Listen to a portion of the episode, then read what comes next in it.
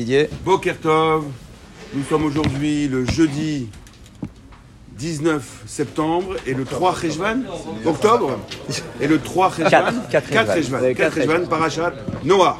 Bien. Et on, On fait le cours Leilou Nishmat. Nishmat. Esther Bat Khadila. Et Esther Bat Khadila Khadila.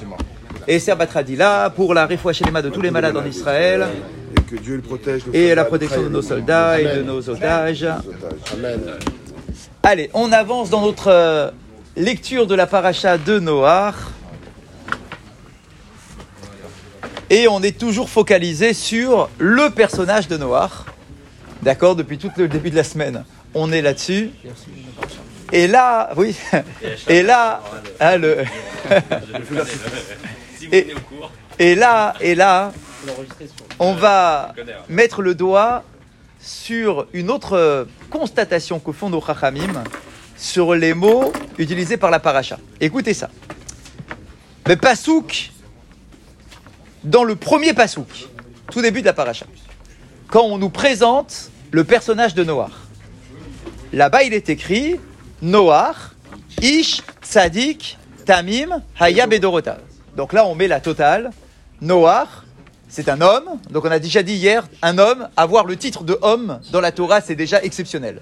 Moshe là, Noach là, tout le monde ne l'a pas, c'est déjà bien. Ish, c'est déjà un titre. Tzadik, Tzadik, génial. Et Tamim, Intègre. et Tamim, c'est intègre. Bien. Par contre, Behem Sher, un peu plus loin, chez Akadosh Baruch Medaber im Noach Yeshirut, lorsque Akadosh Baruch Hu s'adresse à Noach directement pour lui demander de rentrer dans la Théba, là-bas, il est uniquement écrit qui otecharaiti sadik les fanailles. Non, pas à la fin, quand il lui demande de rentrer dans l'arche. Il y a un adjectif qui a disparu. Au début, on a dit tzadik, tamim, haya, bedorotav. Et là, ici, on dit que tzadik. Et la question est de savoir, ah, tiens, pourquoi il n'y a pas le tamim Il est où le tamim Le tamim a disparu. Il n'y a plus le tamim. Deuxième question, deuxième remarque, constatation. Au début, il est écrit bedorotav. Dans ces générations, au futur, Noach est un tzadik, un tamim dans ces générations. C'est au pluriel Ah non, c'est Bedorotav. Bedorotav, c'est un pluriel. D'accord?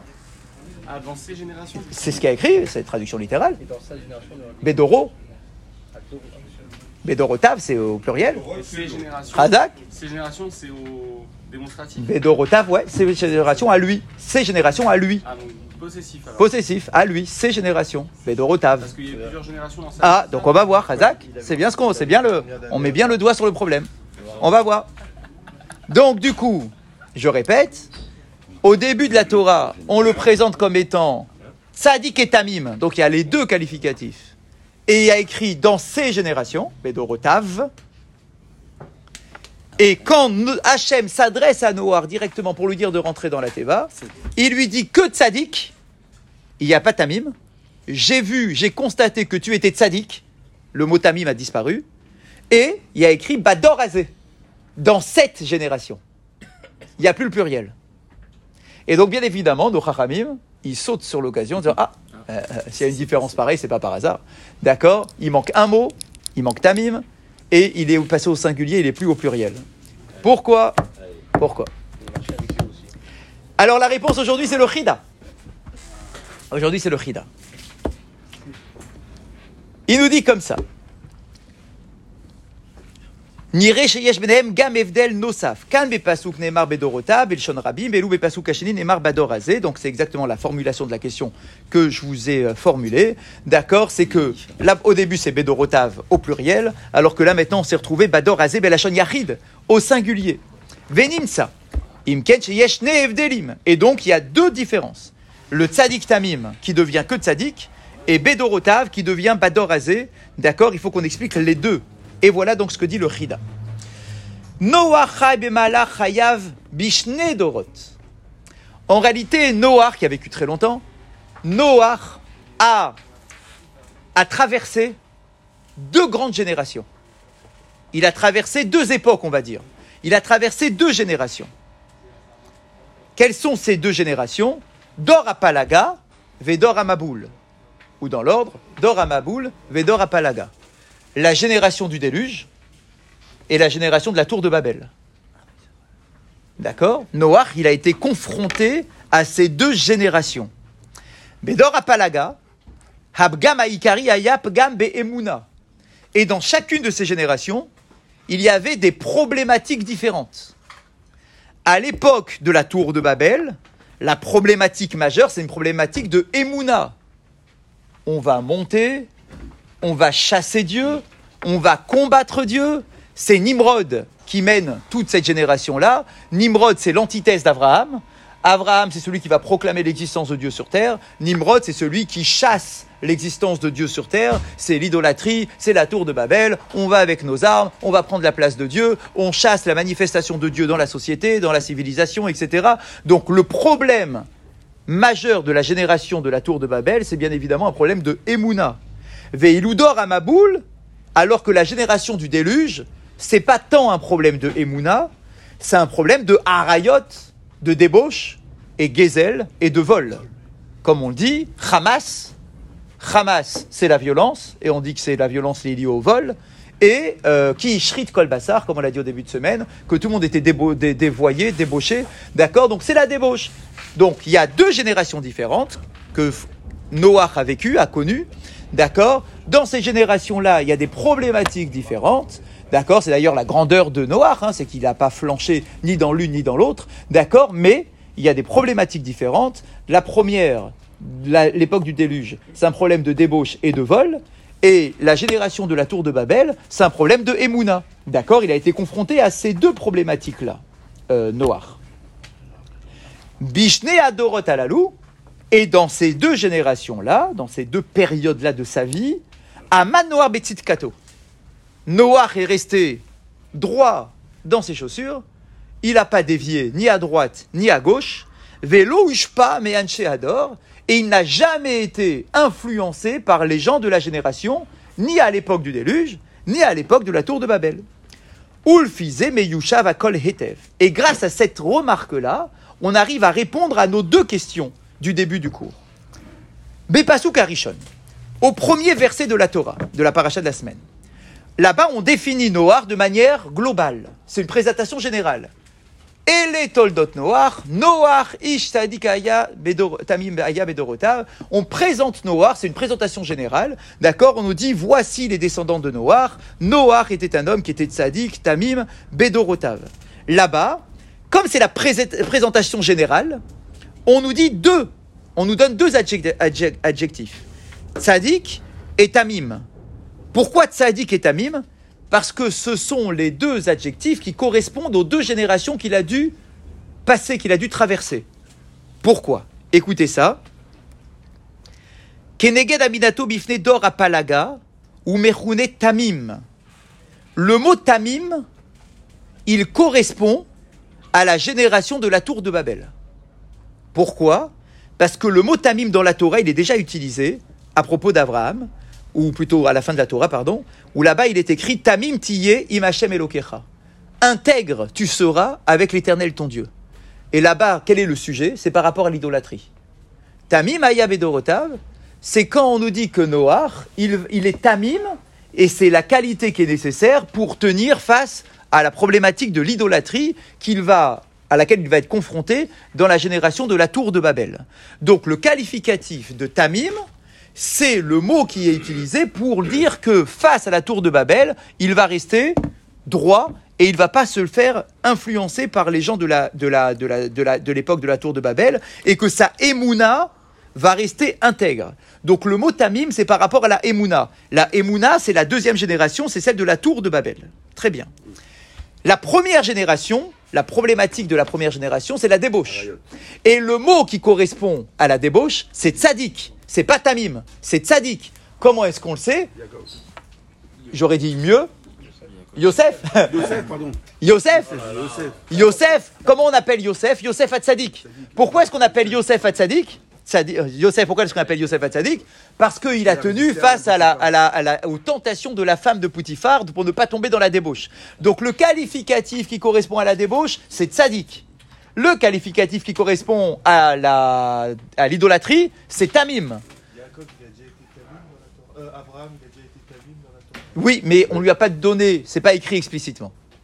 On sait qu'il a tenu face à l'idolâtrie, bien évidemment, mais là-bas, c'est pas écrit explicitement. Alors que pour Noach, c'est clair, explicite, etc. Il avait 12 enfants, les 12 étaient parfaits, euh, contrairement à Abraham ou Ouais. à Isaac. Il n'y a pas le mot euh, euh, pour. euh, il y a- il n'est pas écrit le mot euh, tamim pour, pour, pour Yaakov. Il y a le Ishtam pour Yaakov, Ishtam. bien évidemment. C'est quoi, Ishtam? Ishtam, homme intègre, tamim. On retrouve le, le- on retrouve le terme. Plus fort, pareil? Pourquoi plus fort? Ça veut dire que ça englobe tout. Ouais. Oui, mais c'est là, c'est le même mot, tamim. Tam. Tamim, c'est le même, c'est le même terme. Mais tamim, donc tam, ça a un rapport avec la débauche. Sadik, ça a un rapport avec la emuna. D'accord Et l'idolâtrie. Donc, on nous dit. Euh, pardon, Mechila. Sadik la débauche et tam la l'idolâtrie. D'accord Donc, on nous dit. Noah, il va être confronté à deux générations. Bédorotav. Donc, quand on est dans l'introduction de la paracha et qu'on présente Noah comme étant le titre général de son histoire, on nous dit, lui, il sera confronté à deux époques, Bédorotav. Et dans les deux époques, il va pas être influencé, il va rester droit. Et donc, il est Tamim et Tzadik. D'accord? Il est Tzadik par rapport à la génération du déluge, et il est Tamim par rapport à la génération de la, de la tour de Babel. Très bien. Mais maintenant, quand Akadosh Baruch Hu s'adresse à lui au moment où il doit rentrer dans l'arche, alors là, on n'est plus dans la, la présentation générale. On est à un moment précis de son histoire. Maintenant, tu vas rentrer dans l'arche. Et là-bas, Dieu lui dit, parce que j'ai vu que tu étais un sadique dans ta génération. Et là, ça colle parfait. On est en train de te sauver des eaux du déluge. Les eaux du déluge, c'est par rapport à la première génération qui est dans la débauche. Si tu es sauvé de la débauche, c'est parce que tu es un tzaddik. Le tamim ici, c'est pas le sujet. Ça sera après qu'on parlera de tamim. D'accord Mais là, ici, le sujet, c'est la, c'est la, la- le déluge. Or, pour être sauvé du déluge, il faut une chose il faut être tzaddik. Badorazé, dans ta génération. C'est-à-dire face à la problématique de la génération que, dont maintenant on est en train de parler, c'est-à-dire le déluge, eh bien, tu as ce qu'il faut pour être sauvé du déluge, c'est tu es un tzaddik. Badorazé, dans ta génération, dans cette génération-là. Donc, L'introduction de la paracha, c'est la présentation générale, Bédorotav. Et donc, on va nous dire que Noah, il va être confronté à deux générations différentes, le déluge et la tour de Babel, et que face à ça, c'est un tzaddik et un tamim. Très bien, c'est magnifique. Tout ça, c'est la présentation générale. Mais quand Hachem s'adresse que à lui pour l'histoire du déluge, alors là, le mot qui convient, c'est que tzaddik. C'est pas qu'il a perdu le tamim, il n'a pas perdu du tout. D'accord? Mais ça sera plus tard le tamim. D'accord? Là, ici, pour être sauvé du déluge, du la seule chose qui est importante, c'est qu'il est tzaddik. Donc Hachem lui dit pourquoi est-ce qu'il est sauvé? C'est parce qu'il est tzaddik et qu'il n'est pas tombé dans la débauche et qu'il est badorazé face à cette problématique-là de la génération, là maintenant. Alors c'est bon, tu es sauvé pour le déluge. Je termine juste par le commentaire de Rachi qui rajoute pourquoi il y a écrit que tzaddik et il n'y a pas écrit tamim? Rachi propose autre chose. C'est aussi très joli, mais juste pour terminer sur ça.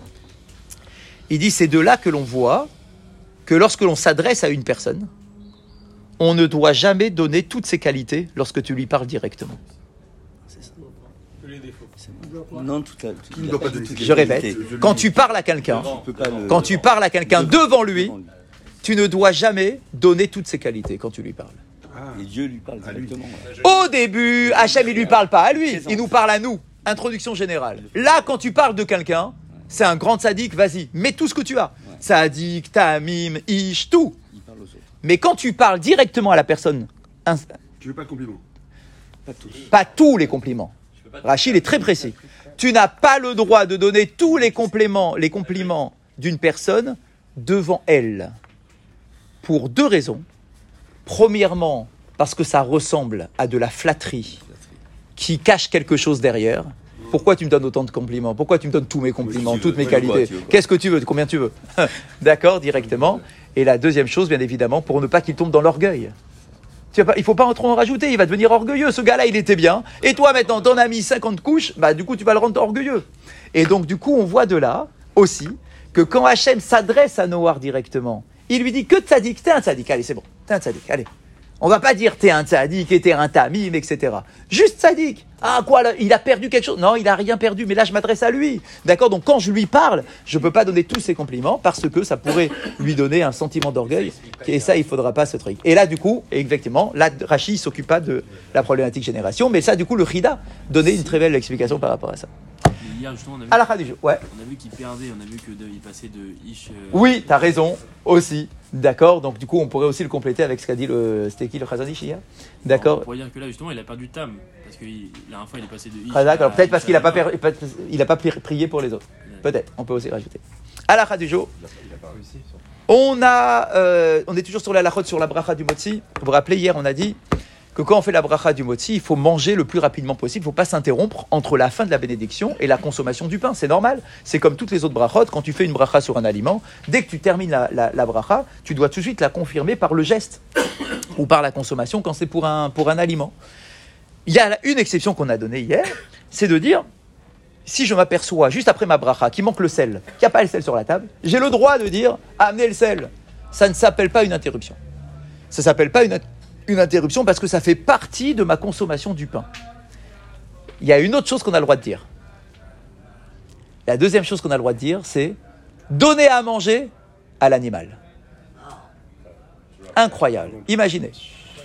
Si j'ai fait la bracha de animal. j'ai fini ma bracha, j'ai fini ma bracha, et que je m'aperçois qu'on n'a pas nourri notre animal, j'ai l'obligation ou j'ai le droit de dire Hey, amenez à manger à l'animal, avant même que moi je mange le pain qui est, dans, qui est sur ma, dans ma main. Pourquoi? Parce que dans la Torah, il y a une obligation de nourrir son animal avant de se nourrir soi-même. Comment est-ce qu'on le sait? Parce qu'il y a écrit dans le schéma Israël qu'on lit trois fois par jour Venatati, Esef besadecha livhem techa, ve'achalta vesavata. Il y a écrit que Dieu donnera l'herbe des champs pour notre animal, et ensuite il est écrit, et toi tu mangeras et tu te rassasieras. Sous-entendu, la nourriture de ton animal, elle prime aux yeux de Dieu avant la tienne. Et donc de là on déduit que tu as une obligation de donner à manger à ton animal avant toi, pour deux raisons. Premièrement, parce que c'est écrit dans le Passouk, mais deux raisons au niveau de la réflexion. Premièrement, parce que ça s'appelle Sahar Baal c'est une souffrance animale que l'on n'a pas le droit d'infliger à son animal. Pourquoi c'est une souffrance? Bah, Soit parce qu'il a faim, soit parce qu'il te voit manger, alors que lui, il a affamé. Et donc c'est une double souffrance. D'accord? Il voit de la nourriture, mais c'est pas pour lui.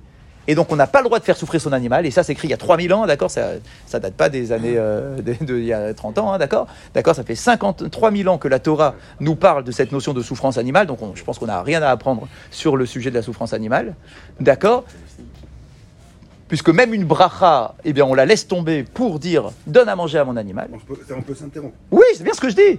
J'ai fait la bracha. Oui. J'ai pas encore mangé le pain. Oui. Je je dois le manger. à-. Oui. T'as pas de chien. Et je répète, et je continue.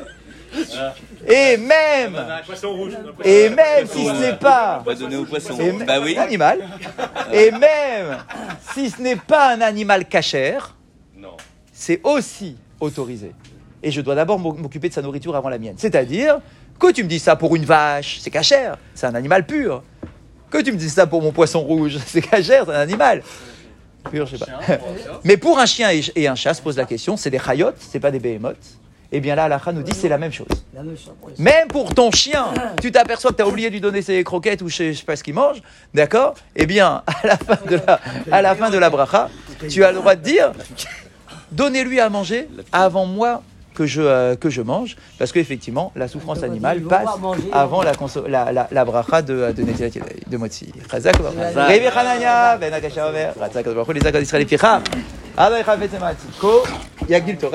Kaddish à Israël. Le grand.